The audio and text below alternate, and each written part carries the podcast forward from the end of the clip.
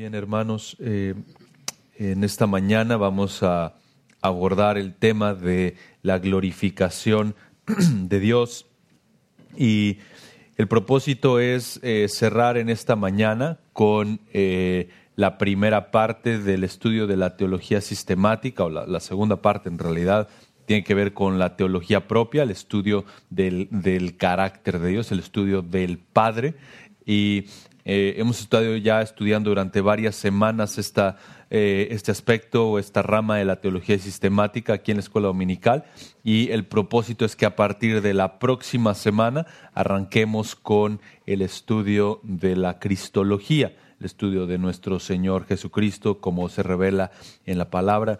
Y tal vez solamente una, una, nota ahí al, al, calce con respecto al estudio del carácter de Dios. Cuando hablamos de cristología, cuando hablamos de teología, eh, no hablamos, por supuesto, de un entendimiento ni conocimiento exhaustivo de quién es Dios. Es imposible conocer a Dios en su, en su plenitud, en su totalidad. Ah, lo estudiamos conforme a su revelación y la, vida entera no es suficiente para conocer a, Dios completamente. La eternidad entera no, no alcanza para eh, seguir conociendo a nuestro Dios, quien es glorioso y es infinito, ah, pero también tenemos el deleite de tener su revelación precisa y correcta y en nuestro idioma para poder estudiarla y para poder conocer al Dios que se, que se nos ha revelado con precisión en su palabra. Así que con el tiempo que tenemos, mi propósito es eh, que abramos aquí la escritura y que en la medida de lo posible, con este eh, breve tiempo, tengamos una imagen eh, nítida y, crezcamos hacia un entendimiento más claro de quién es Dios, porque mientras pensamos con mayor claridad acerca de quién es Dios, acerca de su carácter, entonces entendemos por qué la glorificación de Dios es necesaria y cómo es que la glorificación de Dios depende completamente de quién es Él. Es decir, si tú y yo vamos a vivir para la gloria de Dios, vamos a glorificar a Dios, y esa es una frase que comúnmente utilizamos y vamos a estudiarla un poquito más adelante. ¿Qué significa eso de que terminamos de orar tal vez y decimos, bueno, para la gloria de Dios? Bueno, hermano, que Dios te use para su gloria. ¿Qué significa eso? ¿Es tal vez un cliché eh, cristiano o tal vez tiene un significado serio ligado a la escritura? Y creo que mientras más entendemos quién es el Dios al que adoramos, el Dios que se ha revelado en la escritura, el Dios al que servimos, entonces entendemos con mayor claridad por qué Él es digno de ser glorificado y por qué la Escritura nos exhorta a glorificarle. Entonces necesitamos un entendimiento bíblico y correcto de quién es Él para eso. Y vamos a dividir nuestro estudio en un par de encabezados y eh, mi propósito es avanzar lo más que se pueda en estos dos encabezados y dejar unos 10 eh, minutos ahí al final eh, para cualquier pregunta, cualquier duda, cualquier aspecto que podamos servirle. Pero los dos encabezados son, primero, admirando la gloria de Dios y el segundo encabezado es atribuyendo la gloria a Dios.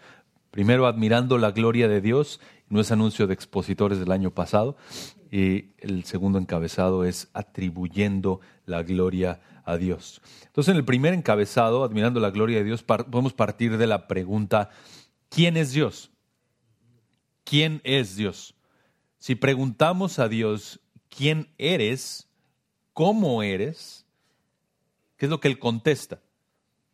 Bueno, Él contesta con toda autoridad desde su palabra y responde con total precisión desde su revelación y nos habla extensamente acerca de sí mismo y de su carácter. Él nos dice en la escritura, si preguntamos a Dios, Dios, ¿quién eres? ¿Cómo eres? Él nos contesta, yo soy el creador. Génesis 1.1, en el principio creó Dios los cielos y la tierra. Y es interesante que el primer libro de la Biblia y también el último libro de la Biblia nos hablan del carácter creador de Dios. Apocalipsis 4.11 dice, Señor, digno eres de recibir la gloria y la honra y el poder, porque tú creaste todas las cosas y por tu voluntad existen y fueron creadas. Todo lo que existe no fue creado por el azar, no proviene de la nada, sino que Dios en su infinita majestad habló y todo vino a, eh, a ser creado. por ejemplo, el cerebro humano, un órgano extremadamente complejo. Eh, los neurólogos dicen que podemos seguir estudiando el cerebro y no comprendemos la totalidad de su complejidad. Tiene en promedio 86 mil millones de neuronas. Excepto si eres seminarista, se te muere en la mitad en el trayecto del seminario, pero tiene 86 mil millones de neuronas. Dios creó cada una de las más de 8 mil millones de personas que viven hoy en el planeta, y no solo las que viven hoy, sino de las que han vivido desde el momento de la creación, y eso es solamente un órgano del cuerpo humano. Y si damos un paso atrás y observamos el planeta y después observamos millones y millones de estrellas y galaxias, las cuales Dios simplemente creó con su voz, Dios nos contesta no solamente desde su palabra, sino con la orquesta de toda la creación. Yo soy el creador. Y todo me pertenece. Él creó todo lo que vemos y también lo que no vemos. Miles de ángeles santos y caídos creados por Él y sostenidos por Él. Simplemente habló y lo creó todo. Pero no es solamente como un relojero que crea un reloj y lo deja funcionando, sino que Él también es el sustentador. Entonces, si preguntamos a Dios, ¿quién eres? Él nos dice, yo soy el creador, y nos contesta también, yo soy el sustentador. Hebreos 1.3 nos habla de que Jesús es quien sustenta todas las cosas con la palabra de su poder. Es decir, el universo funciona de manera perfecta y coherente y, la Tierra tiene la distancia exacta del Sol para no quemarse y para no eh, morirse eh, en una era del hielo. Tiene la distancia exacta, la inclinación exacta para que la vida en la tierra funcione de manera perfecta como funciona hoy, y eso es porque Jesús sustenta todo lo que existe. Colosenses 1.17 nos enseña lo mismo. Nos enseña de que Jesús es quien, eh, más bien, que todas las cosas subsisten en Cristo. Y vayan ahí a Colosenses 1.17.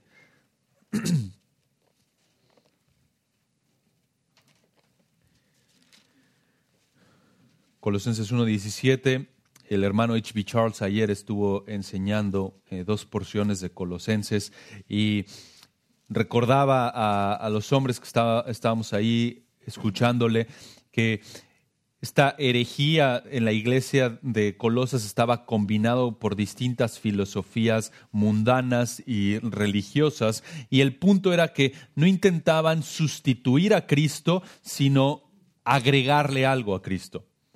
Y Pablo en Colosenses responde a estos múltiples aspectos de la, de la herejía de Colosas diciendo, no, Cristo es suficiente.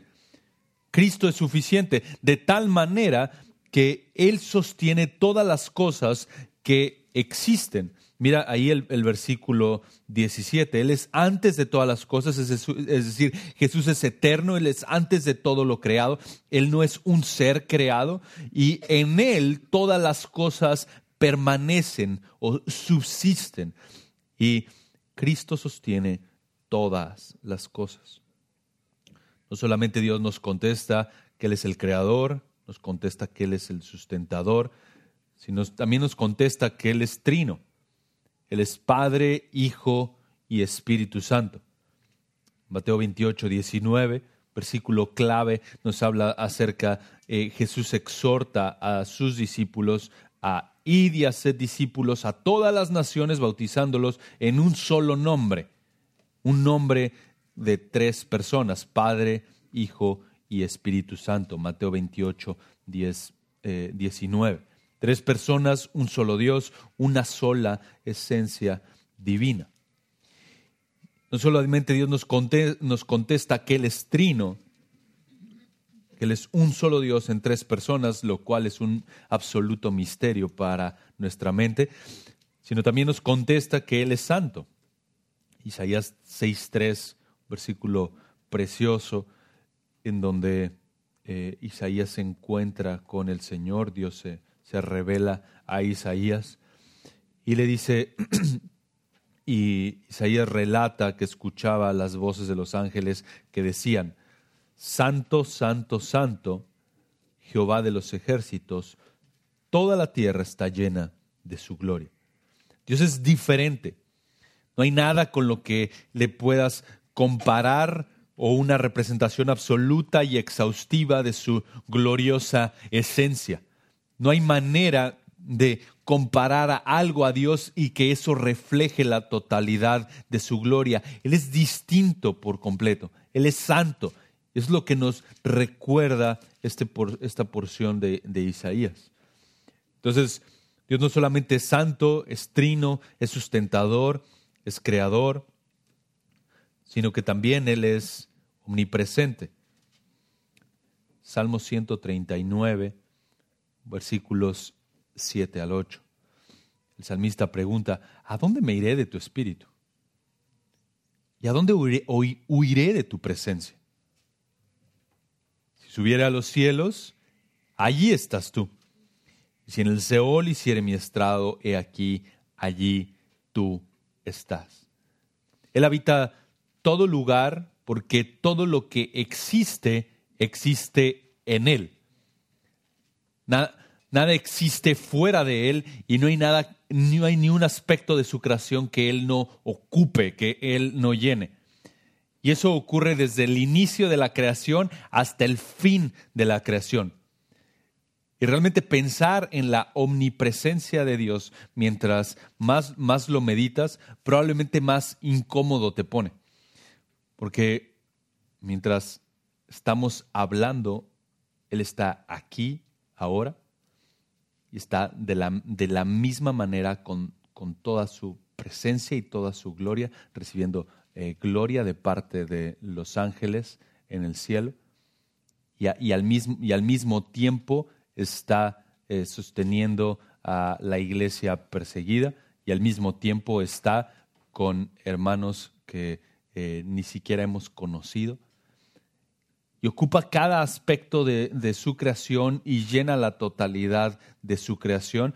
Y está ahí contigo ahora y mientras vas manejando a tu casa después del trabajo y cuando estás conversando con tu esposa y cuando estás conversando con tus hijos y cuando te acuestas a dormir y en la mañana, y Él no deja de estar ahí presente porque todo lo que existe existe en Él, existimos en Él, Él lo llena todo.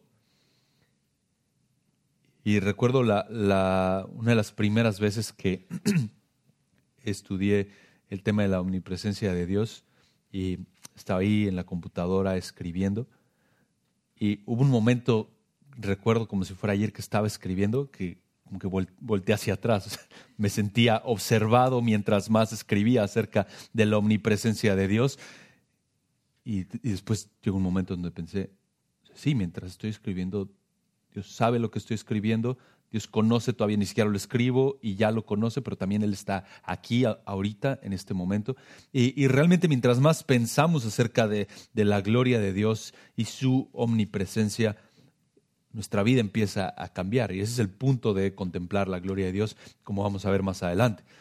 Pero no solamente Dios es omnipresente, sino también Él es incontenible. Primero de Reyes 8, 27 versículo eh, tan lindo acerca de la dedicación del templo de parte de Salomón. Dice, pero es verdad que Dios morará sobre la tierra.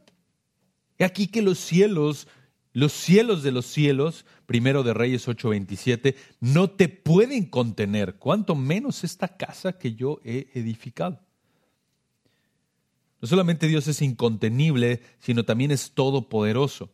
Tantas eh, menciones de Dios, el Dios Todopoderoso a lo largo del Antiguo Testamento. Job tiene muchísimas repeticiones del carácter todopoderoso de Dios, pero un par de versículos que nos recuerdan esa realidad.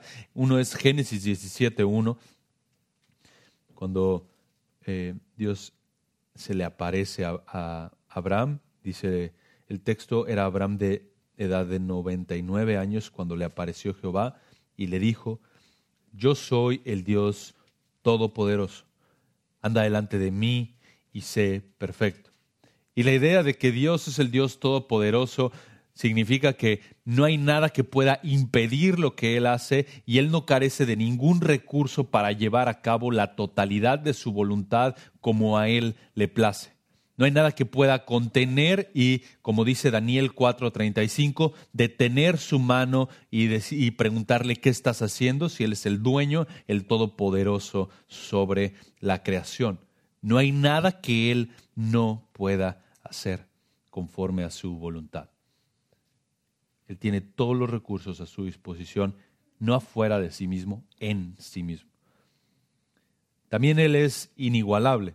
recuerden que estamos preguntando a Dios y nos responde a través de su palabra, ¿quién eres? ¿Cómo eres? No responde, yo soy todopoderoso. No, no hay ninguna limitación a Él. Él es incontenible, omnipresente, santo, trino, es sustentador, es creador. También es inigualable. Isaías 46, 5, un versículo, una serie de versículos ahí preciosos Isaías 46, 5.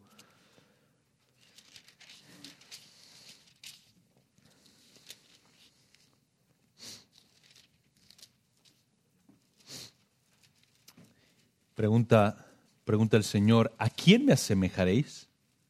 ¿Me igualaréis o me compararéis para que seamos semejantes? Una pregunta retórica que implica Dios es incomparable. Los que derrochan el oro de la bolsa y pesan la plata en la balanza, pagan a un orfebre para que haga un dios de ello, se postran y lo adoran. Lo levantan en hombros y lo llevan, lo colocan en su lugar y allí está, no se mueve de su lugar. Aunque alguno clame a él, no responde. De su angustia no lo libra. Ayer fuimos a visitar un café eh, eh, y estaba ahí con mi hijita. Y entonces este café, en su afán de ser como muy mexicano, tiene lugares en donde tiene eh, algunos ídolos de los dioses aztecas o mexicas y eh, quienes son mexicanos pueden entender el trasfondo que tiene, México, pero para los que no son mexicanos, eh, México tiene un trasfondo previo a la, llegada de los españoles completamente pagano, ¿no? O sea, nada de Biblia, nada por el estilo, simplemente el dios del sol, el dios de la luna, igual que Egipto, por ejemplo. ¿no? Y, eh, y, pues obviamente se han encontrado ruinas en donde se encuentran cómo se fabricaban estos dioses. Y entonces en, e, en este café, de nuevo, en su afán de parecer y sonar muy mexicano o distintivamente mexicano, eh, tenía algunos de estos ídolos. Y entonces le pregunté a mi hija, oye, ¿te acuerdas de esos versículos en donde Dios está hablando de que los ídolos son mudos y, no, y tienen boca y no pueden hablar y tienen ojos y no ven. Y ah, sí, sí, sí me acuerdo. Le dije, mira, ven, te voy, a mostrar. ¿no? Y fuimos y, caminamos ahí y vimos el, el, pedazo de metal o el pedazo de madera que estaba ahí. Y sí simulaba tener ojos y sí simulaba tener manos, pero la, ilustración más sencilla que se me ocurrió, le dije, si yo lo jalo y lo tiro, se rompe y se acabó el, supuesto Dios. es el punto de la necedad de la idolatría, pero también es el punto de que Dios es inigualable, Él es incomparable. Por eso, por, eso desde el versículo 5 Él plantea esa pregunta, ¿a quién me asemejáis y me igualáis o me comparáis? Para que seamos semejantes. No hay, no hay manera de que Dios sea comparable. Y después versículo 8 dice, acordaos de esto y estad confiados, ponedlo en vuestro corazón, transgresores. Acordaos de las cosas anteriores y, y ya pasadas, porque yo soy Dios y no hay otro. Yo soy Dios y no hay ninguno como yo, que declaro el fin desde el principio y desde la antigüedad lo que no ha sido hecho. A diferencia de los dioses falsos, que no ni siquiera pueden entender lo que pasa y los dioses falsos que ni siquiera pueden comunicarse, el Dios verdadero no solamente se comunica, sino que conoce, según los versículos 9 y 10, la totalidad de la historia y la historia ocurre de acuerdo a lo que él mismo declara. Desde el, eh, él declara el fin desde el principio. El hecho de que él conoce la totalidad de la historia porque él la ha trazado, lo coloca en un lugar completamente diferente y distinto a todos los dioses falsos. Versículo 10 dice, yo digo, mi propósito será establecido y todo lo que quiero realizaré. Eso significa que todo aquello que Dios se propone, todo aquello que está de acuerdo a su voluntad, es establecido, es decir, es inconmovible, y entonces de, ese, de esa voluntad inconmovible, todo lo que Él quiere, hace. No hay nada que pueda estorbar el flujo de su voluntad. Entonces Él es inigualable y también Él es eterno. Salmo 90, versículo 2. Antes que naciesen los montes y formasen la tierra y el mundo, desde el siglo y hasta el siglo, tú eres Dios. Él es perfecto también, Mateo 5, 48. Jesús exhorta, sed perfectos como vuestro Padre es perfecto. Él es justo también. Miren ahí eh, Deuteronomio 32, 4.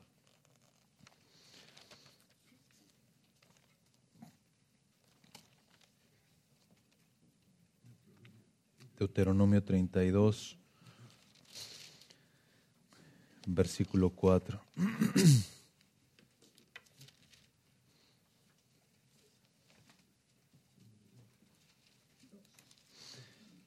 Y esta es una porción preciosa, es eh, el canto de Moisés justo antes de que, de que va a morir. Eh, si, lees este, este capítulo 32 y este cántico de Moisés, digamos, a la luz de todo lo que ha vivido Moisés, tiene un color distinto. Teniendo oportunidad de estudiarlo, te animo a que lo hagas, es precioso.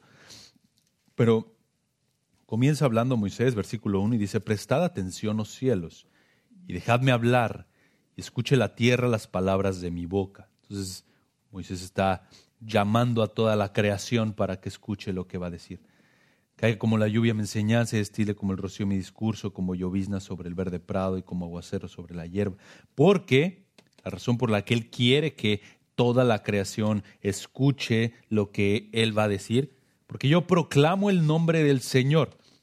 Por supuesto, Moisés es este primer profeta que se levanta y está anunciando el nombre del Señor y está dando nueva revelación acerca del nombre del Señor y eventualmente él, mismo profetiza que vendría uno mayor que Moisés, Jesucristo. Pero en este punto él está proclamando el nombre del Señor y dice, atribuid grandeza a nuestro Dios. Debido a que él está hablando de parte de Dios, entonces Moisés se siente con la autoridad y se sabe con la, se sabe con la autoridad de llamar a toda la creación y exhortar a toda la creación a que atribuyan grandeza al Señor. Versículo 4, la roca, su obra es perfecta, porque todos sus caminos son justos. Dios de fidelidad, Dios de lealtad y sin injusticia justo y recto es Él. Esto es lo que esta porción podríamos llamarle, digamos, una, una doxología. En, el, en, la escritura le llamamos así cuando encontramos porciones centralizadas en donde se exalta el carácter de Dios.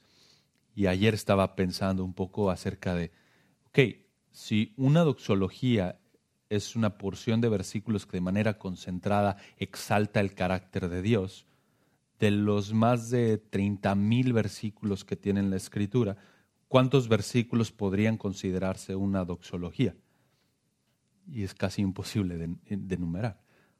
¿Cuántos versículos, mientras más piensas, cuántos versículos apuntan de alguna manera al carácter glorioso de Dios? Casi cada versículo podría decirse que de alguna manera en su contexto está, el contexto está exaltando el carácter glorioso de Dios. Entonces la escritura en su totalidad es el grito de Dios para llamar a su creación y para decirle, mírame, yo soy glorioso, no hay nadie como yo y tú tienes el privilegio de adorarme. Entonces Moisés termina ahí diciendo, la roca, su obra es perfecta, todos sus caminos son justos, Dios de fidelidad, es decir, de lealtad y sin injusticia, justo y recto es Él. Él es justo. No solo Él es justo, sino también es, Él es el rey, Él es el soberano, Él es el propietario de todo. Le preguntamos a Dios, Dios, ¿quién eres? Él contestaría, yo soy el rey. Salmo, Salmo 47, 7. Vayan ahí, adelantito. Salmo 47, 7.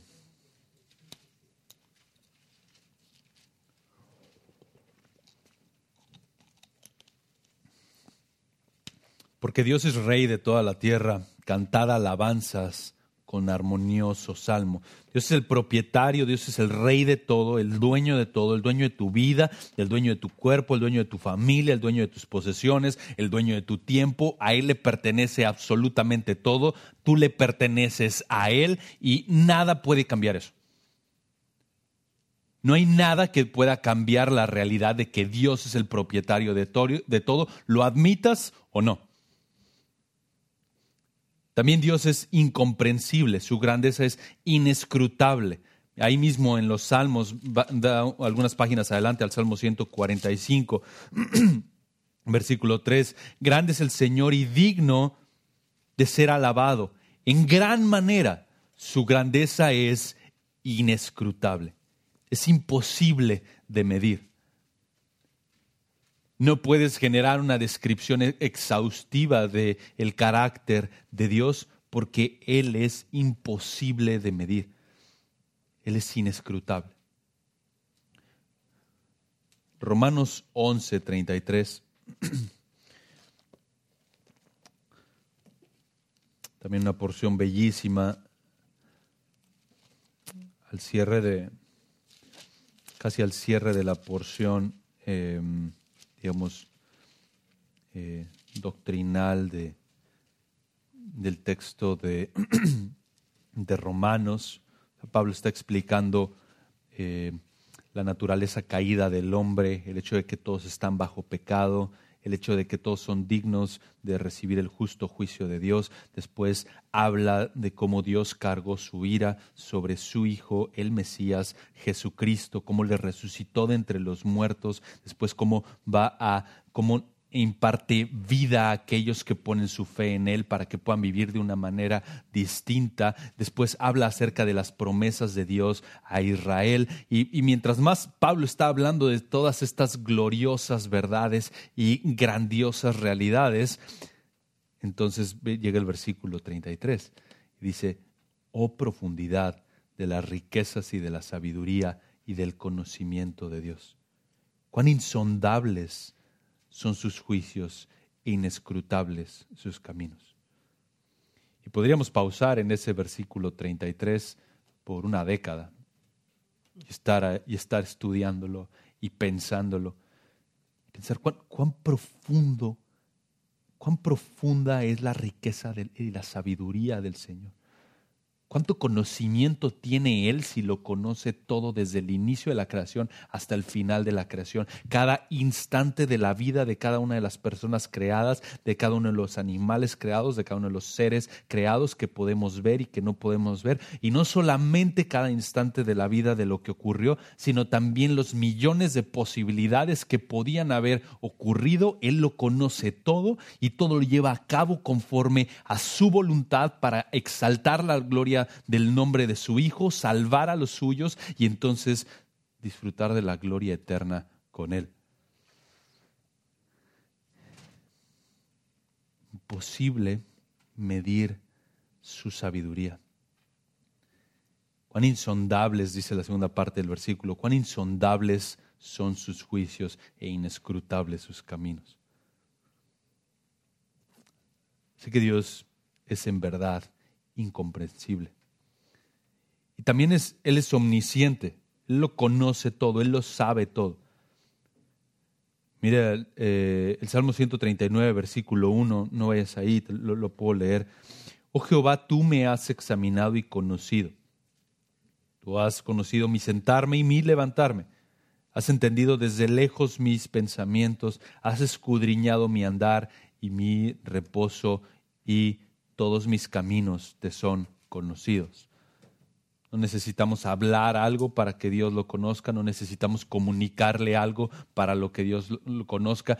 Él conoce las inclinaciones de nuestro corazón, conoce lo que hay en nuestro corazón, ni siquiera, eh, incluso antes de que lo comuniquemos. Él conoce nuestro corazón, aún los aspectos que nosotros ni siquiera sabemos. Él es omnisciente, Él lo conoce absolutamente todo. Y también si preguntamos a Dios, Dios, ¿quién eres? Él contesta, yo soy amor. Primero, primera de Juan 4, 7 al 8.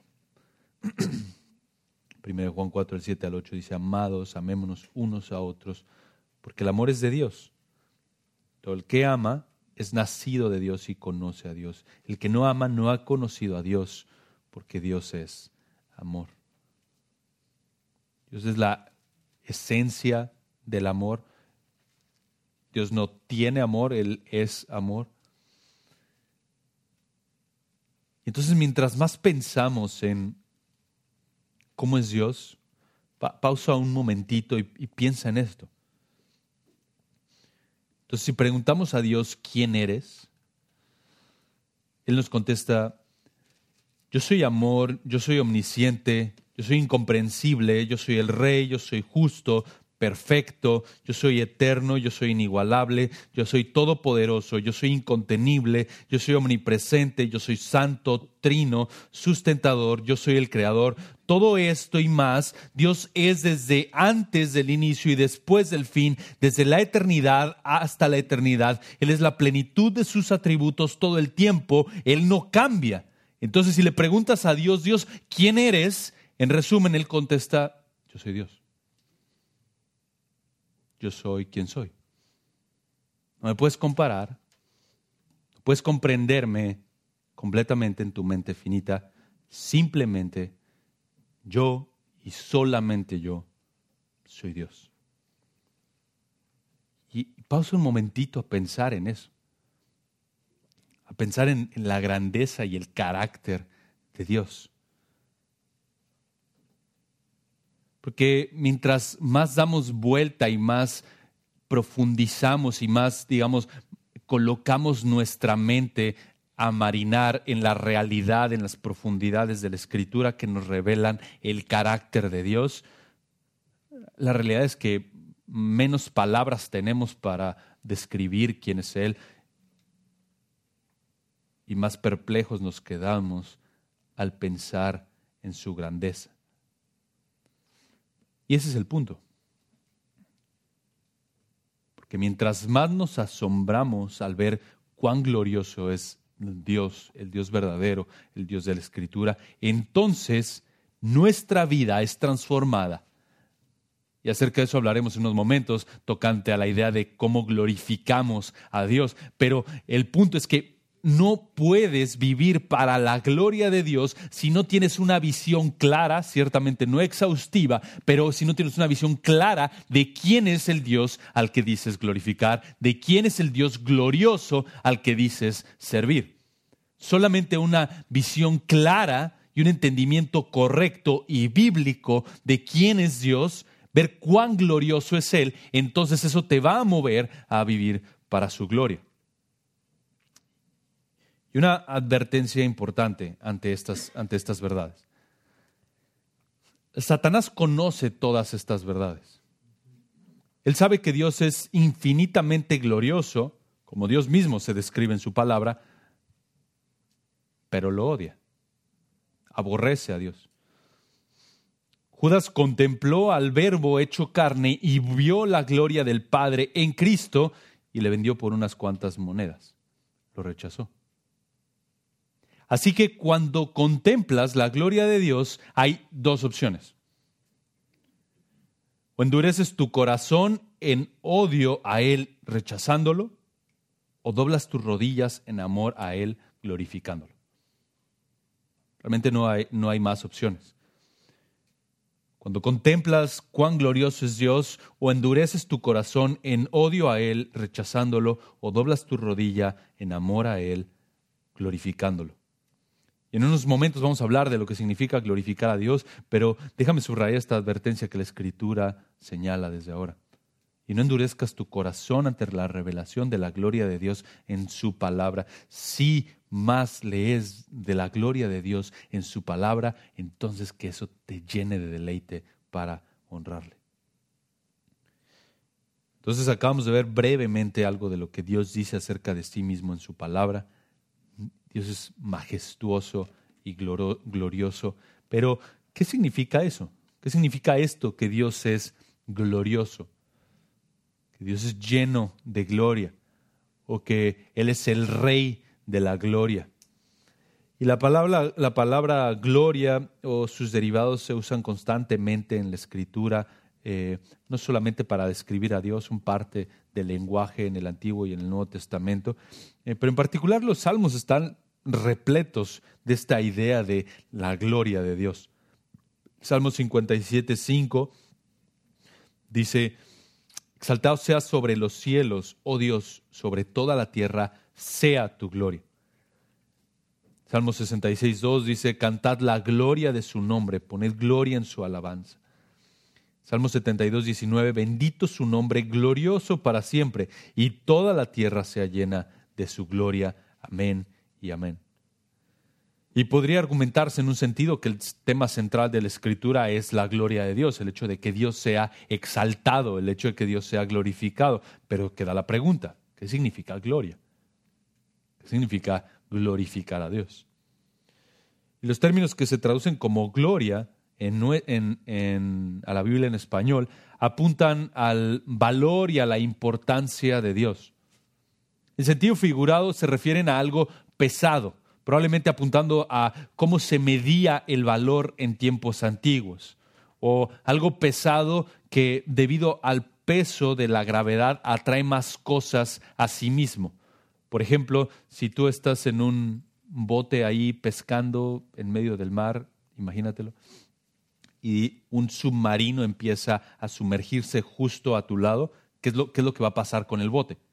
Va a ser atraído por completo por, el peso, por el peso del submarino. De la misma manera, o sea, la idea de gloria es la idea de algo pesado que atrae las cosas a sí mismo y, es, la, el mismo, la misma idea de que Dios sostiene todas las cosas, todo gira en torno a Él porque Él es, él es glorioso. También la idea de gloria apunta a su esplendor, algo eh, brillante o resplandeciente. De nuevo, que debido a su valor e importancia deslumbran a cualquiera que lo contempla. Entonces, la idea de gloria, de nuevo, ligado a los conceptos que se usan en la escritura, está el tema de peso, el tema de resplandor, y todo esto, digamos, ligado al hecho del el valor o la importancia de aquello que tiene gloria. Pero también encontramos que se atribuye gloria a Dios. Por ejemplo, Lucas 2.14, versículo que recitamos un montón en las últimas fechas, y deberíamos recitarlo más seguido, pero lo usamos mucho para Navidad. Gloria a Dios en las alturas y en la tierra paz, buena voluntad para con los hombres. Entonces, se atribuye gloria a Dios. Romanos 11, 36, porque de Él, por Él y para Él son todas las cosas, a Él sea la gloria por los siglos de los siglos. Amén. Gálatas 1.5 también, a quien sea la gloria por los siglos de los siglos. Amén. Hebreos 13, 21. Que Dios nos haga aptos en toda buena hora para que hagáis su voluntad, haciendo Él en vosotros lo que es agradable delante de Él por Jesucristo, al cual sea la gloria por los siglos de los siglos. Amén. Y primera de Pedro 5:11 dice que dice lo mismo, a él sea la gloria y el imperio por los siglos de los siglos. Amén. Entonces, si la Biblia es tan consistente en no solamente anunciar la gloria de Dios, esto es el valor de Dios, porque también la Biblia nos llama a atribuir gloria a Dios, a dar gloria a Dios. Y esto, y esto entonces significa, la idea de dar gloria a Dios, eh, es el hecho de reconocer la grandeza de Dios, reconocer la reputación de Dios, confesar y aceptar el renombre y el valor de Dios. el Nuevo Testamento, la palabra gloria, que, es informada por el concepto del Antiguo, Testamento, denota un resplandor divino, celestial, sublime, sublime, majestuoso. Entonces, en resumen, la idea de gloria bajo la realidad de quién es Dios, como lo vimos hace unos momentos, es decir, si preguntamos a Dios quién eres, y nos da una visión clara de toda, de toda su grandeza en la Escritura. Bajo la realidad de quién es Dios, entonces la única conclusión correcta y lógica es afirmar que Dios es glorioso. Es decir, Dios es el ser más valioso, más honroso. Dios es el ser más digno y resplandeciente. Dios es el ser más importante. Dios es glorioso. Entonces, la idea de gloria tiene que ver con...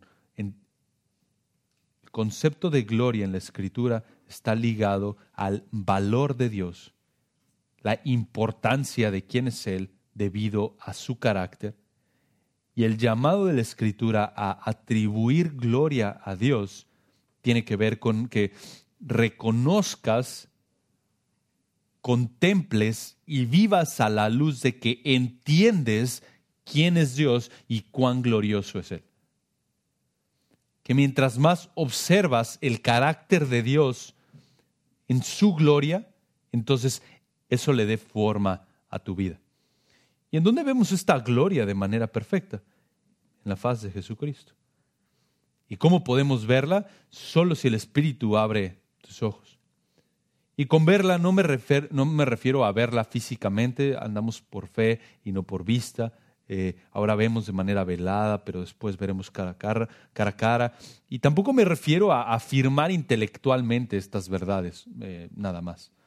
Como tomar una lista y decir, ah, sí, yo creo que Dios es santo, yo creo que Dios es perfecto, yo creo que Dios es omnisciente, y simplemente tener una afirmación doctrinal e intelectual de estas verdades, sino con dar gloria a Dios y atribuir gloria a Dios, me refiero a que ese entendimiento del hecho de que Dios es tan majestuoso como Él se describe en su palabra, entonces te lleva a amarlo, a deleitarte en Él y a querer vivir solamente para Él. ¿Por qué? Porque Él es el único digno de ser adorado. Y la pregunta es simple, si nos deleitamos o no en meditar en quién es Dios amamos lo que Dios dice acerca de sí mismo? ¿Nos asombramos al pensar en las implicaciones de sus atributos? ¿Y estamos atraídos a este ser tan maravilloso que supera nuestra comprensión? Y el punto es que hay uno solo digno de alabanza, adoración, gloria y exaltación, y solo hay uno sentado en el trono, y ese no eres tú ni soy yo. Nuestra vida entera es transformada cuando entendemos eso. La forma en la que lidiamos con el pecado, la forma en la que matamos nuestro pecado, se ve enteramente transformado cuando recordamos que solamente Dios es glorioso y que la vida no es acerca de nosotros mismos. Tú y yo no somos el centro del universo. Y eso es algo bueno. Y eso es algo bueno.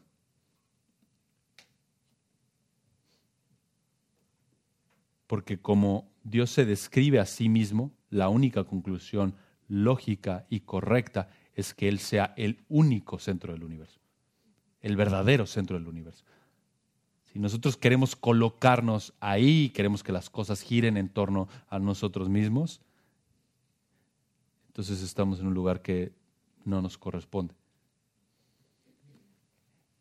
H.B. Charles ayer dijo algo como, eh, hermano, usted tiene que recordar que Dios es Dios y solo Él es Dios y usted debe dejar de aplicar a esa posición. Y es un recordatorio necesario de que Él es el único Dios. Y aquí es donde podemos pasar al siguiente punto, en donde Hablamos primero de admirar la gloria de Dios, ahora de atribuir gloria a Dios. Y ¿Qué significa glorificar a Dios? Ya, ya, lo hablamos un poco, es la idea de reconocer la grandeza de Dios y que tu vida sea transformada a la luz de la grandeza de Dios. Pero, ¿y por qué la Escritura nos manda a hacerlo? ¿Por qué la Escritura nos exhorta a dar gloria a Dios? Porque es la única respuesta correcta a su carácter. ¿Y cómo lo hacemos? Aquí es donde vamos a parar un poquito y vamos a ir un par de versículos. Primera Corintios 10, 31 un versículo eh, importante con respecto a la gloria de Dios. Podríamos realmente, hermanos, tomar tantos versículos y hablar de tantas maneras acerca del carácter de Dios, de su gloria y cómo traer gloria a Dios. Pero 1 Corintios 10, 31, un versículo famoso, nos dice lo siguiente. Entonces ya sea que comáis, que bebáis o que hagáis cualquier otra cosa, hacedlo todo para la gloria de Dios.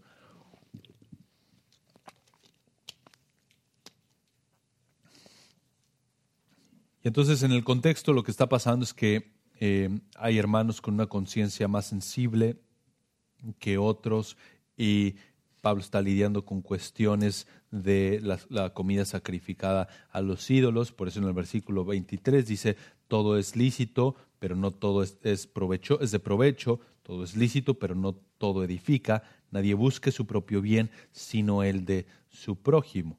Y lo que pasa es que ustedes conocen un poquito el contexto, comprar la carne en la carnicería que era sacrificada a los ídolos era más barato que comprar otro tipo de carne. Y entonces había hermanos en la congregación que se sentían tropezados si comían comida sacrificada a los ídolos y otros que no. Y entonces Pablo les enseña en la iglesia de Corinto a restringir sus libertades con el objetivo de edificar a sus hermanos y de ser bendición para sus hermanos. Y entonces concluye esta porción recordando a la iglesia que incluso si haces algo tan básico como el hecho de comer, puedes hacerlo para la gloria de Dios. Entonces ya sea que comáis o que bebáis algo tan cotidiano, algo que está tan ligado a nuestro día a día, algo que nos recuerda tanto nuestra debilidad. No importa en qué situación te encuentres, si comes y bebes es un recordatorio de que necesitas un sustento o que hagáis cualquier otra cosa. Y entonces, digamos, Pablo pasa de lo básico, lo más sencillo, comer y tomar agua, a cualquier otra cosa, va al otro extremo. Cualquier cosa que hagas, entonces hazlo para la gloria de Dios, hacedlo todo para la gloria de Dios. Y estos versículos, como dice el nuevo comentario americano, dice, eh, estos versículos básicamente reafirman la agenda de Pablo de hacer todas las cosas por causa del Evangelio. Dios es glorificado en el progreso del Evangelio, Dios es glorificado entre su pueblo cuando se relacionan mutuamente y en sus esfuerzos para ganar a otros no creyentes. Y el punto de traer gloria a Dios con todo lo que hago es mostrar con mis acciones que Dios es más importante que yo que su brillo, su honor, su valor es más importante que el mío. Vivir de tal manera que hasta en las cuestiones más simples, demostrando que Dios es infinitamente valioso, que Dios es quien dice ser. Y cuando buscamos mover la atención del lugar, en vez de ponerla en Dios, de la manera en la que vivimos, apuntar a, que Dios se vea bien y cuán glorioso es Él? Invertimos la situación, pecamos y queremos que las cosas sean acerca de nosotros mismos. Entonces simplemente nos tropezamos una y otra vez y encontramos dolor tras dolor, necedad tras necedad, porque ese no es el diseño. El diseño es vivir para que Él se vea bien. ¿Por qué? Porque no hay mejor manera de vivir. Porque no hay nadie que sea más digno de ser alabado que Él. Y 2 Corintios 3:18 nos habla de la misma manera, por tanto, eh, vayan ahí un poquito adelante. 2 Corintios 3:18, en el contexto, somos ministros del nuevo pacto, ese es el, el punto de Pablo eh, en esta carta él está defendiendo su apostolado, hay mucha emoción en Segunda de Corintios, también habla mucho acerca del Evangelio y cómo es que Cristo lleva de triunfo en triunfo, aún en el contexto de las luchas ministeriales, aún en el contexto de las pruebas, y cómo es que Pablo está manteniéndose fiel al ministerio. Y 2 Corintios 3, 18 dice lo siguiente, desde el 17, tal vez para tener un poco más de contexto. Ahora bien, el Señor es el Espíritu, donde está, eh, donde está el Espíritu del Señor hay libertad. Pero nosotros, todos con el rostro descubierto, contemplando como en un espejo la gloria del Señor, estamos siendo transformados en la misma imagen de gloria en gloria como por el Señor, el Espíritu. Entonces, el punto es que debido a que el creyente gracias al Espíritu Santo, es trasladado a una comunión y a una unión con Cristo. Entonces ahora puede contemplar la gloria de Cristo en su revelación y entonces ser transformado hacia la gloria de Cristo, hacia la imagen de Cristo y ser un reflejo de la gloria de Dios. Una eh, ilustración que usa la teología sistemática es eh, como por analogía decir que Dios es el sol y tú eres la luna. La luna brilla por causa de la luz del sol. La luna no tiene eh, brillo por sí misma. Entonces, el creyente es llamado a reflejar, a brillar, no su propia gloria, no su propio resplandor, porque ni siquiera lo tiene, sino reflejar el resplandor de aquel que es digno de recibir la alabanza y aquel que es digno y aquel es, que es glorioso en sí mismo y entonces ser instrumentos para traer gloria a Dios, para brillar su propia gloria en un mundo lleno de tinieblas. Pablo dice, nosotros, y ese pero es súper importante, porque en el contexto eh, habla del ministerio de Moisés. Entonces, la, la diferencia crucial es que debido a la obra del Espíritu en contraste con el ministerio de Moisés, el Espíritu capacita a los creyentes para entrar en la presencia de Dios a través de Jesucristo y entonces reflejar su gloria de una manera superior a la cual podía reflejarla Moisés. El comentario Pilar dice que la gloria revelada de Dios que apareció en el rostro de Moisés estaba oculta a Israel dentro de la tienda de reunión. Es cierto, o sea, la gente veía la gloria de Dios en el rostro de Moisés, pero no podía ver la gloria de Dios. La gloria de Dios estaba velada. Pero en la, persona de Jesucristo, sigue el comentario, eh, y cito, la gloria de Dios en la persona de Jesucristo ha sido revelada a todos los que escuchan el Evangelio y creen. Y eso es maravilloso, hermanos. Porque es un contraste con 2 Corintios 4.4 y dice, que aquellos que no abrazan el Evangelio, el Dios de este mundo ha, cegado el entendimiento de los incrédulos para que no vean el resplandor del Evangelio, de la gloria de Cristo, que es la imagen de Dios. Entonces, pausa un momento y piensa en lo siguiente.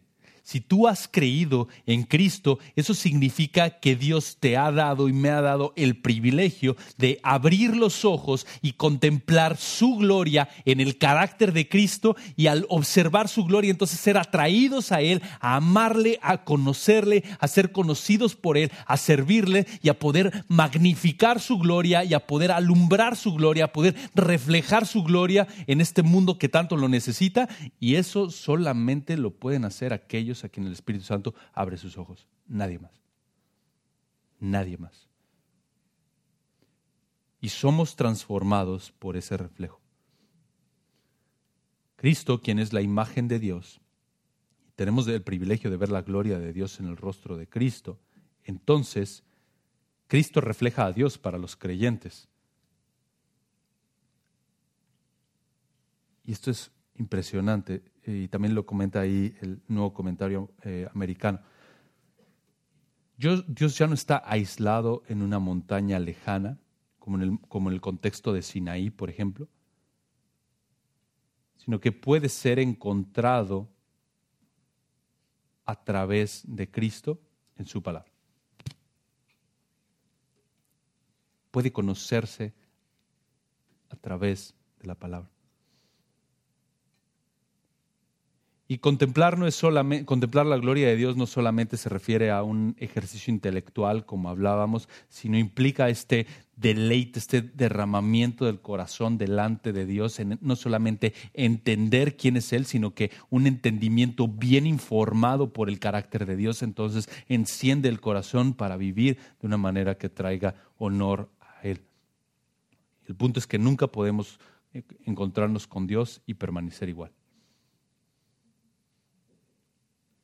O vas a contemplar su gloria y endurecer tu corazón y odiarle, o vas a contemplar su gloria y doblar tu rodilla y amarle.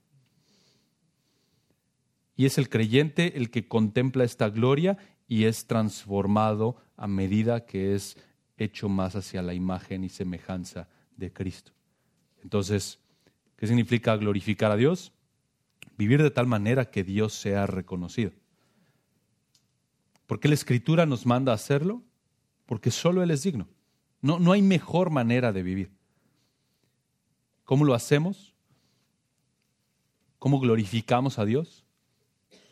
Primero contemplándolo, luego amándolo, obedeciéndolo y deleitándonos en Él. Así es como glorificamos a Dios. Sí, hermana, ¿Cómo, glorificamos a Dios? Primero le contemplamos en la faz de Jesucristo revelado en su palabra. Entonces le amamos y porque lo amamos lo obedecemos y nos deleitamos en Él y en su carácter. Y probablemente una de las ilustraciones que se me vienen más fácil a la mente es, o sea, la escritura nos anima y nos exhorta da gloria a Dios. Dale la gloria a Dios. Es como si tomara el dulce favorito de mi hija y le dijera, hija, cómetelo. Ni siquiera se lo tengo que decir dos veces, ¿no? O sea, es un deleite para ella.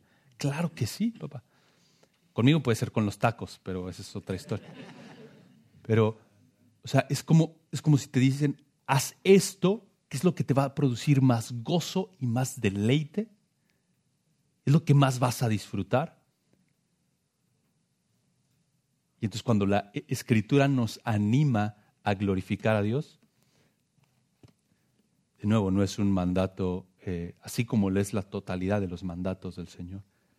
No es un mandato para, uy, bueno, pues tengo que hacer esto y ya, ni modo, porque si no, este, el pastor me va a regañar o lo que sea tengo un deleite increíble de poder servir al Señor, honrarlo. ¿Por qué? Porque solamente puedo hacerlo gracias a que Él abrió mis ojos para ver a Cristo. Y con esto terminamos.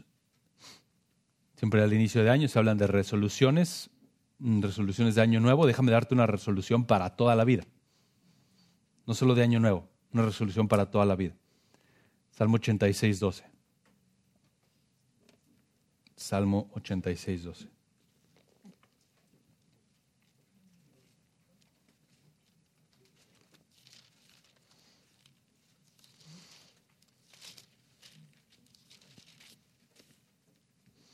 Salmo 86, 12 dice, te alabaré, oh Jehová, Dios mío, con todo mi corazón, y glorificaré tu nombre para siempre.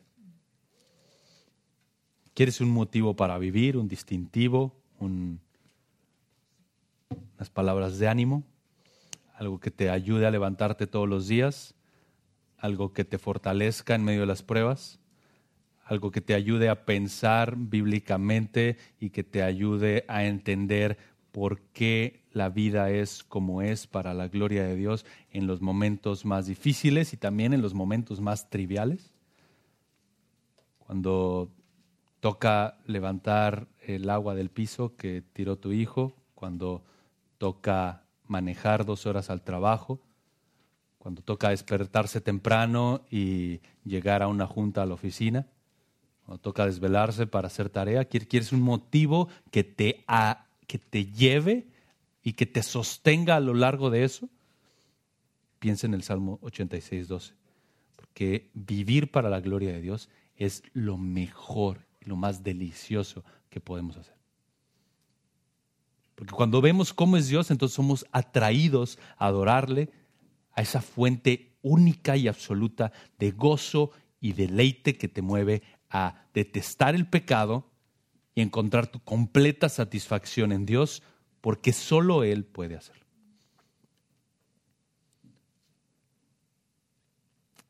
Que aunque tenemos una fe tan limitada y un conocimiento que apenas rasca la superficie, y que mientras pensamos acerca de cuán glorioso es el Señor, eso rompe nuestra mente, tenemos el deleite único como creyentes de contemplar la gloria de Dios en la faz de Jesucristo y amarla y reflejarla al resto del mundo. Vamos ahora. Amado Dios, amado Dios, la verdad es que nos faltan palabras para siquiera eh, hablar de este tema y, pensar en tu gloria. Eh, Señor, cada, cada momento tú debes de ser exaltado, cada instante tu nombre debe ser glorificado, tu gloria debe de brillar través de nuestras vidas todo el tiempo. Y pedimos que nos perdones porque tantas veces eh, reflejamos mejor nuestro pecado y nuestra naturaleza caída que la gloria tuya. Pero gracias porque has abierto nuestros ojos a ver tu gloria en la faz de Jesucristo y rogamos porque nos muevas a deleitarnos más en ti y a que, como leímos ahorita en el Salmo 86, eh, te alabemos, porque tú eres nuestro Dios y te alabemos con todo el corazón. Y traigamos gloria a tu nombre, a tu carácter, para siempre. tu nombre oramos. Amén.